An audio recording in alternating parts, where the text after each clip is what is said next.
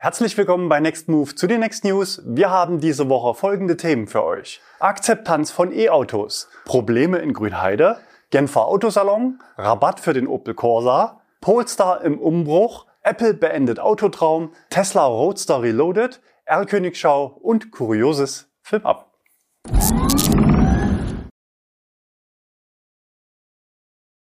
Akzeptanz von E-Autos. Ein Großteil der Europäer denkt immer noch, dass Verbrenner umweltfreundlicher sind als Elektroautos. Dies ist das Ergebnis einer repräsentativen Umfrage der Unternehmensberatung Horvath. Hierfür wurden ca. 2000 kaufwillige Autokäufer aus zwölf europäischen Staaten befragt. In Deutschland ist die Akzeptanz für E-Autos laut der Studie im europäischen Vergleich sogar relativ niedrig. 17 Prozent der befragten Deutschen gaben an, dass sie sich beim nächsten Autokauf sehr wahrscheinlich oder eher wahrscheinlich für einen Stromer entscheiden würden. Damit liegt die Bundesrepublik beim Interesse an Elektrofahrzeugen auf dem viertletzten Platz. Das Interesse an Elektroautos ist in Österreich mit 15 Prozent, der Schweiz 14 Prozent und den Niederlanden mit 11 Prozent laut Studie am niedrigsten. Insgesamt waren die Ergebnisse auf diese Frage aber sehr breit gestreut. So liegen die Dänen bei 77 Prozent und Norwegen bei 75 Prozent. Je näher die befragten Autofahrer bereits am Elektroauto dran sind, desto höher ist die Wahrscheinlichkeit, dass sie sich beim nächsten Kauf wieder für ein E-Auto entscheiden. 89 Prozent der Autofahrer, die bereits rein elektrisch fahren, wollen auch beim nächsten Autokauf auf ein E-Auto setzen. Unter Fahrern von Plug-in-Hybriden sind es 81 Prozent, die beim nächsten Kauf auf ein rein elektrisches Fahrzeug setzen wollen. Bei Hybrid sind es 40 Prozent. Bei reinen Verbrennern sind es 38 Prozent. Als Gründe gegen den Kauf eines Elektroautos werden vor allem hohe Kosten, ein mangelhaftes Angebot sowie Reichweitenbedenken angeführt. Was die Kostenseite angeht, hat der ADAC jüngst gezeigt, dass selbst nach dem Auslaufen des Umweltbonus das Elektroauto den Vergleich in der Gesamtkostenbetrachtung zum Verbrenner nicht scheuen muss. Laut ADAC ist man mit einem BMW i4 günstiger als mit einem vergleichbaren BMW Verbrenner unterwegs. Beim VW ID3 lässt es sich günstiger fahren als mit dem aktuellen Golf. Das gilt natürlich nur für Neuwagen. Auch sehr spannend, immer noch 60 Prozent der befragten Personen halten den Verbrenner-Pkw für die nachhaltigste Antriebsart, wenn man den gesamten Lebenszyklus betrachtet. Diese landläufige Meinung steht im Widerspruch zu allen aktuellen Studienergebnissen.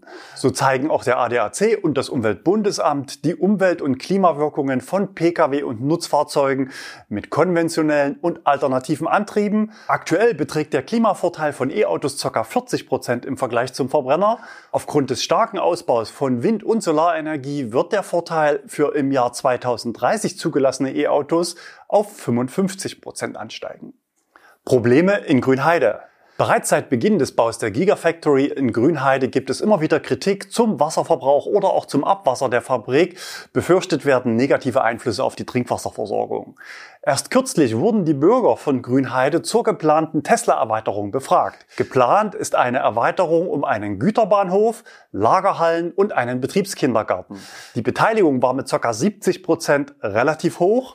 Deutlich war allerdings auch die Ablehnung mit ca. 65 Prozent der abgegebenen Stimmen, nicht zuletzt auch wegen der Kritik beim Thema Wasser. Schließlich steht die Gigafactory zum Teil auch in einem Wasserschutzgebiet. Die Befragung ist zwar nicht bindend, aber sie zeigt schon, wie die Stimmung zumindest in der Bevölkerung gegenüber Tesla ist. Gemeindevertreter müssen nun über die Bebauungspläne entscheiden. Auch der Finanzausschuss des Landtages müsste dem Verkauf der Fläche erst noch zustimmen. Jetzt steht die Gigafactory Grünheide erneut in der Kritik. Nach Angaben des Wasserverbandes Strausberg-Erkner kurz WSE soll die Fabrik die zulässigen Grenzwerte für wassergefährdende Stoffe überschreiten.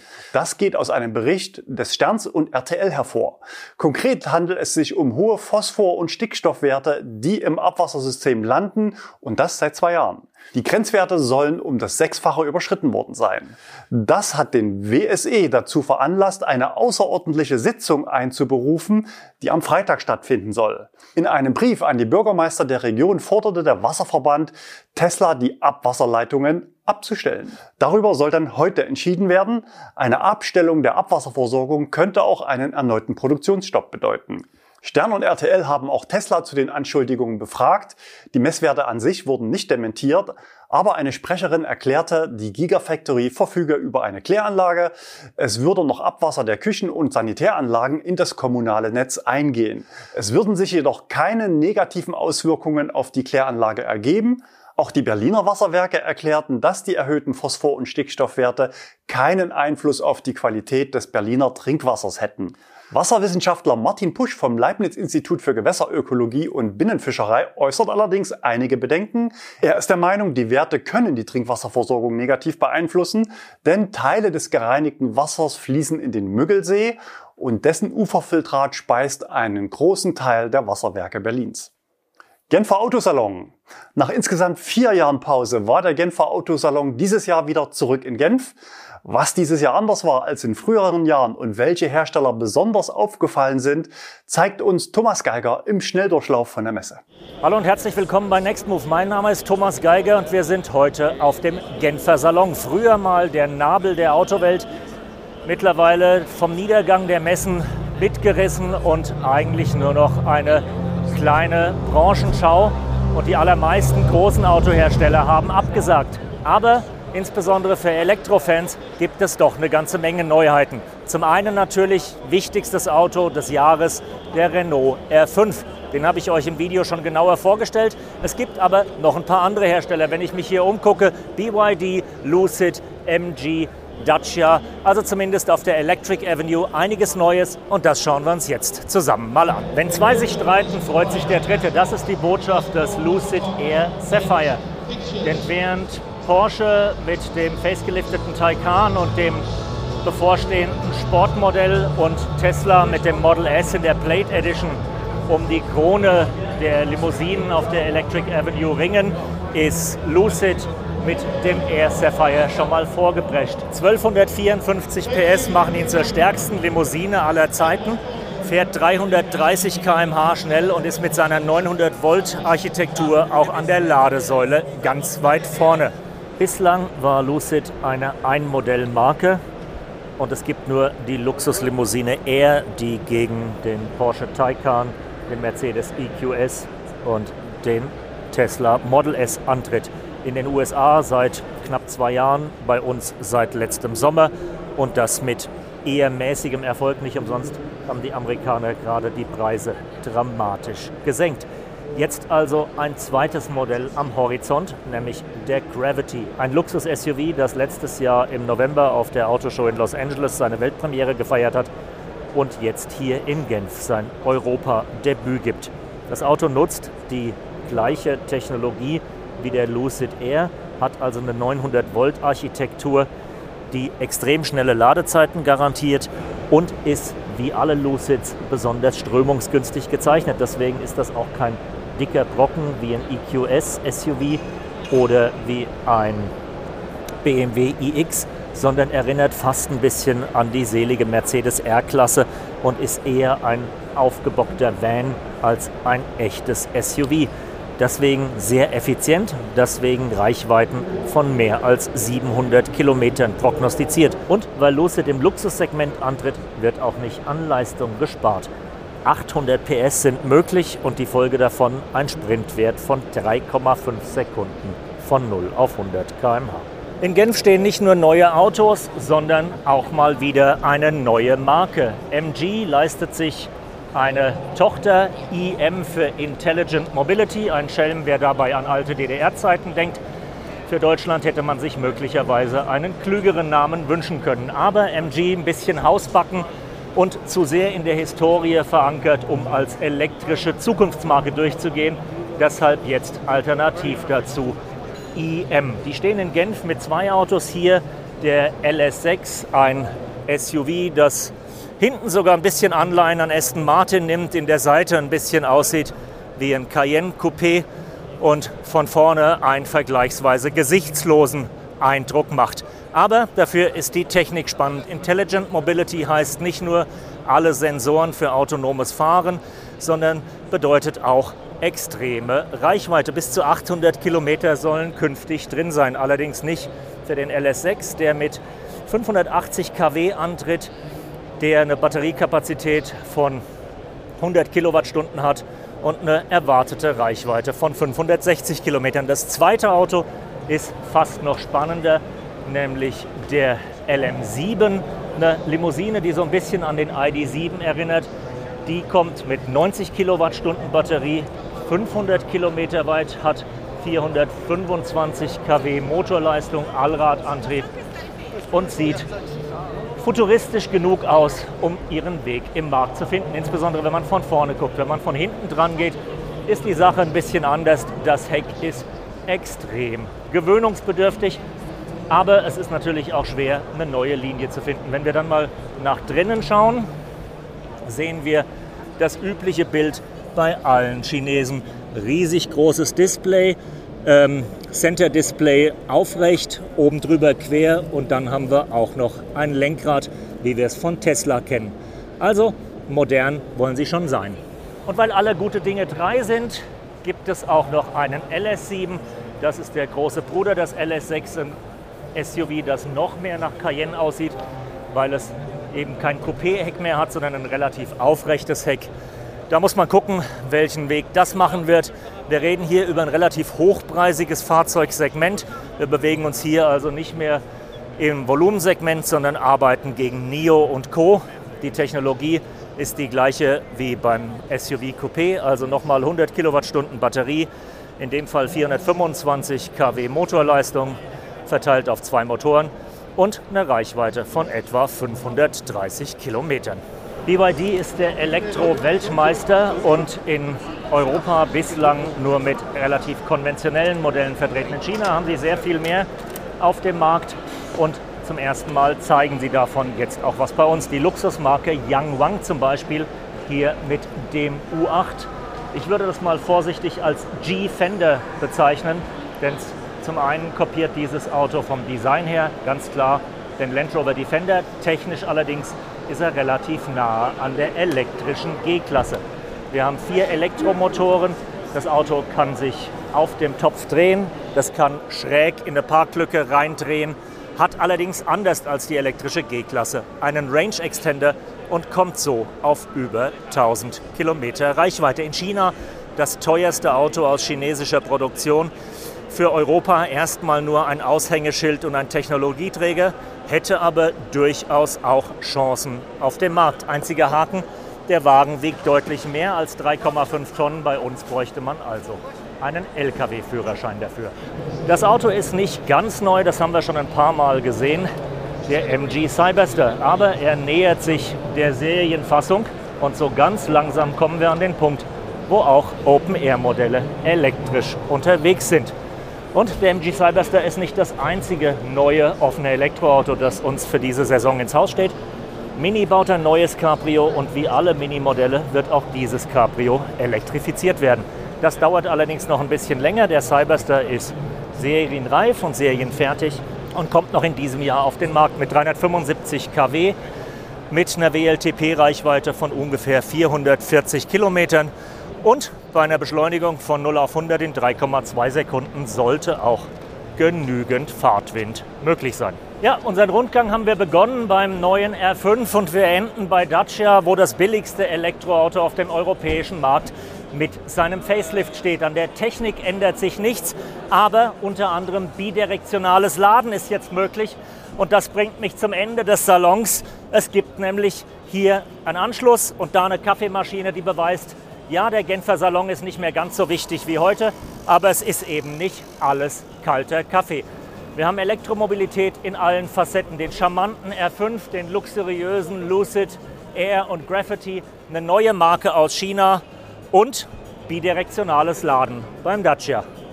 Rabatt für Opel Corsa. Neue finanzielle Anreize für den Absatz von E-Autos sind seit Wochen Dauerthema hier in den Next News. Eine neue und zugleich kreative Variante für die praktische Umsetzung einer Preissenkung zeigt uns diese Woche Opel und zwar mit einem neuen Sondermodell.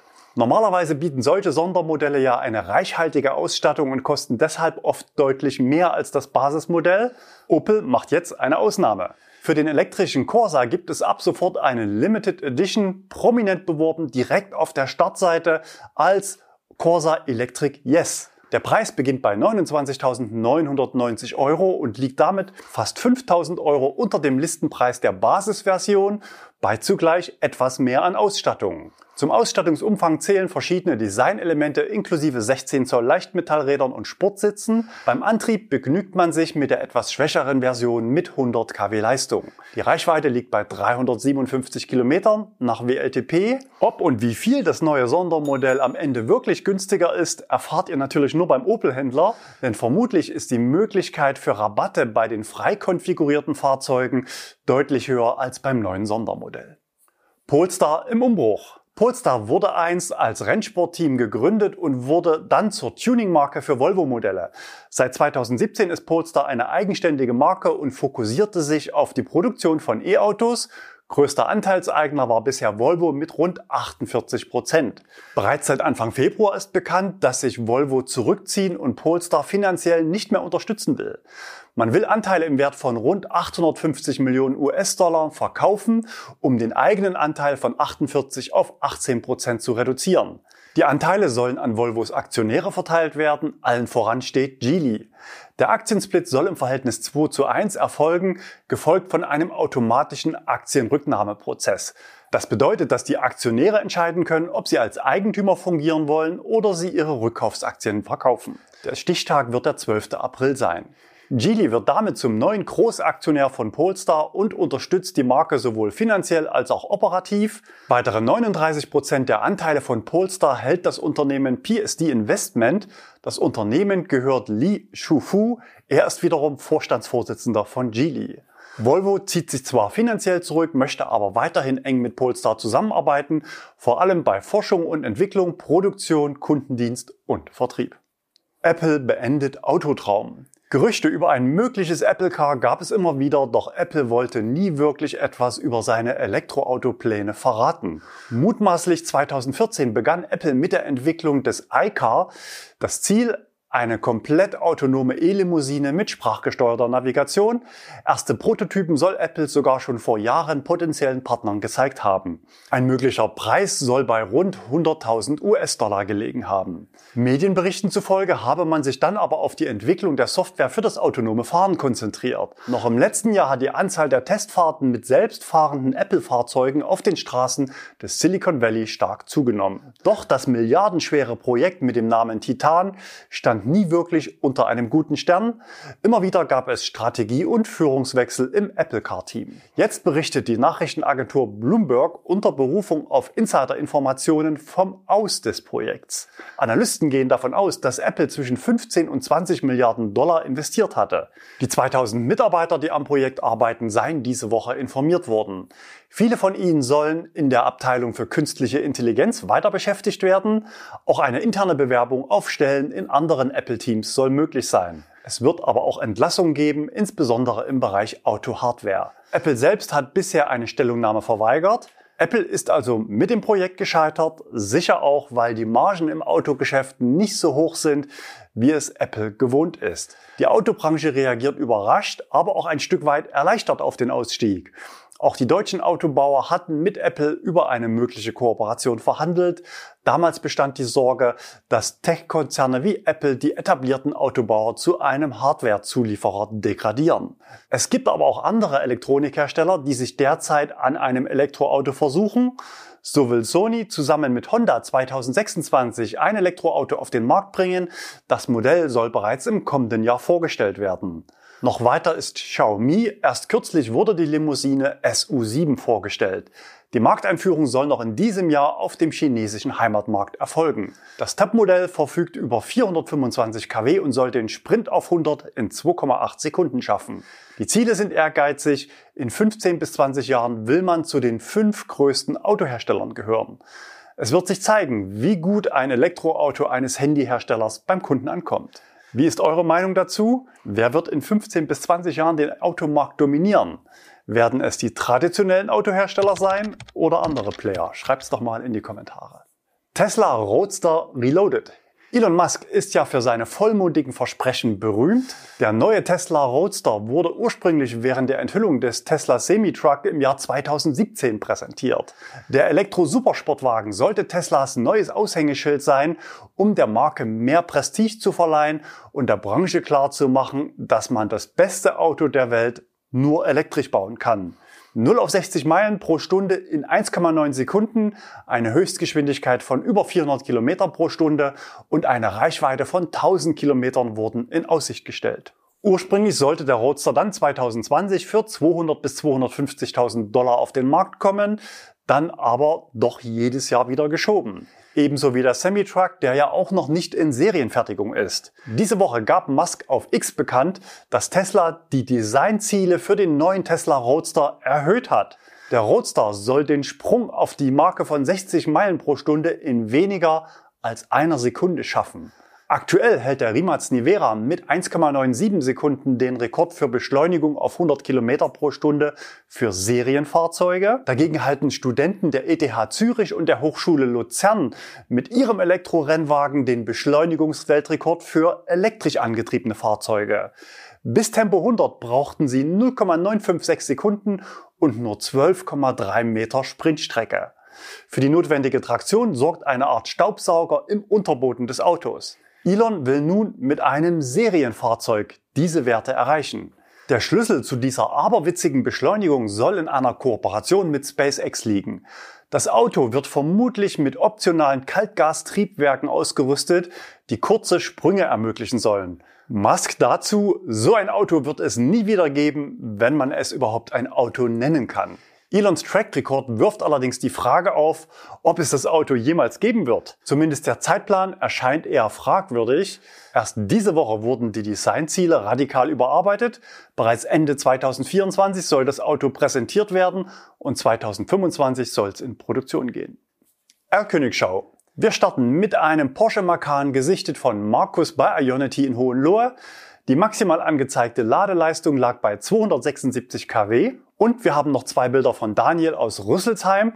Die Fotos zeigen vermutlich einen Hyundai Ioniq 5, am Heck teilweise verhüllt, möglicherweise ein Hinweis auf eine anstehende Modellpflege. Auch ein Nutzfahrzeug darf diese Woche nicht fehlen. Lars hat den neuen Sprinter in der Version als Pritsche bei NBW in Herleshausen gesichtet. Das Fahrzeug war als Versuchsfahrzeug gekennzeichnet und hat mit 70 kW geladen. Kurioses. Gratisladen ist zweifellos ein stilles Auslaufmodell. Während man mit etwas Geschick und Geduld noch vor wenigen Jahren komplett mit Gratisladungen quer durch Deutschland fahren konnte, haben im Zuge des Hochlaufs der Zulassungszahlen eigentlich alle Anbieter auf Bezahlsysteme umgestellt. Eine der wenigen Ausnahmen ist aktuell noch IKEA. Auf der Internetseite heißt es, wir bieten dir an jedem deutschen Einrichtungshaus die Möglichkeit, dein Elektrofahrzeug aufzuladen. Und weiter, die von IKEA betriebenen Ladestationen sind alle kostenfrei. Auch wenn die angebotene Ladeleistung meist nur bei 20 kW liegt, sind Deutschlands letzte Gratis-Ladesäulen bei IKEA oft ganztags ausgelastet. Die Nutzer geben sich quasi den Stecker in die Hand. Eine sehr spannende Beobachtung machte diese Woche ein Zuschauer bei IKEA in Niedereschbach bei Frankfurt. Hier sind die Ladesäulen durch eine Art Keuschheitsgürtel mit Vorhängeschloss gegen Benutzung gesichert. Einen Aushang oder ähnliches zur Begründung der Maßnahme sucht man aber vergebens. Auf Nachfrage an der Information wird darauf verwiesen, die Ladesäulen seien defekt. Fraglich ist, warum man defekte Ladesäulen nicht einfach außer Betrieb setzt, sondern zusätzlich mechanisch sichert. Ein Defekt kann zudem angezweifelt werden, da es offenbar einen kleinen Kreis von Berechtigten gibt, die Zugang zu einem Schlüssel haben und vor Beginn der Öffnungszeiten Autos geladen haben, so wie hier auf diesem Foto zu sehen. Habt ihr an anderen IKEA-Ladesäulen ähnliches beobachtet? Dann schreibt's doch mal in die Kommentare. Für heute war's das. Wir sehen uns wieder nächste Woche. Bis dahin, bleibt gesund und fahrt elektrisch.